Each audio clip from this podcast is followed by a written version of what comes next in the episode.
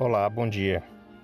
Em terceiro Nef, capítulo 14, versículos 24 a 27, Jesus Cristo ensinou ao povo nefita a mesma história, a mesma parábola que tinha ensinado em Jerusalém.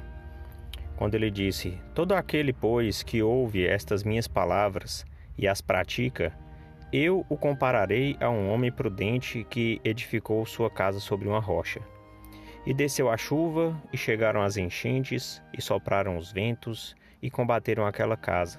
E ela não caiu, porque estava edificada sobre uma rocha. E todo aquele que ouve estas minhas palavras e não as cumpre, será comparado a um homem imprudente, que edificou a sua casa sobre a areia. E desceu a chuva, e chegaram as enchentes, e sopraram os ventos, e combateram aquela casa, e ela caiu e foi grande a sua queda. Então aqui nós temos dois exemplos de pessoas que edificaram suas casas certamente para acomodar sua família, para ter um lugar de refúgio, um lugar de paz.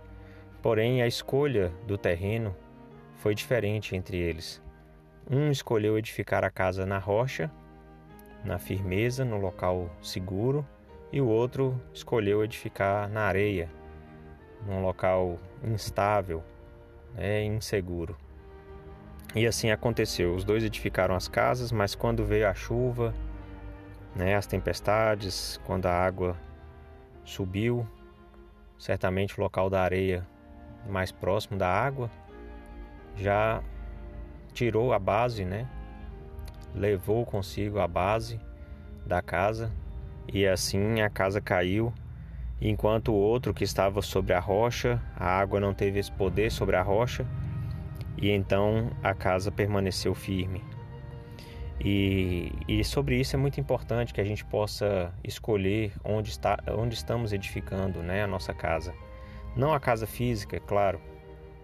Poucos de nós aqui são, somos é, capazes de construir uma casa, né? Como os bons pedreiros que, que eu conheço e, e que estão aí nos servindo, né? Mas é a casa espiritual. Né? É claro que o Salvador está falando sobre a casa espiritual, onde nós estamos edificando as bases que sustentam a nossa família, que sustentam o nosso testemunho, que sustentam a nossa fé.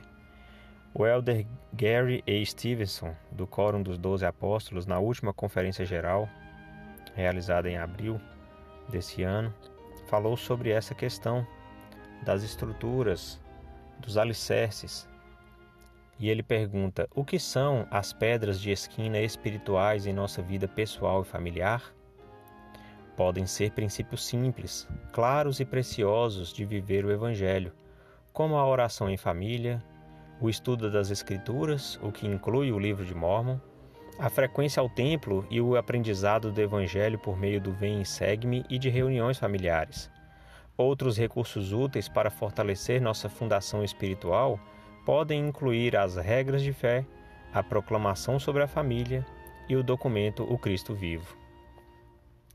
Então, às vezes, a gente é, se esquece das, das coisas simples a fazer, a gente deixa de lado as coisas simples a fazer do dia a dia, semanalmente, mensalmente, anualmente, como temos que ter metas para todas essas épocas, né? Todas essas esses tempos.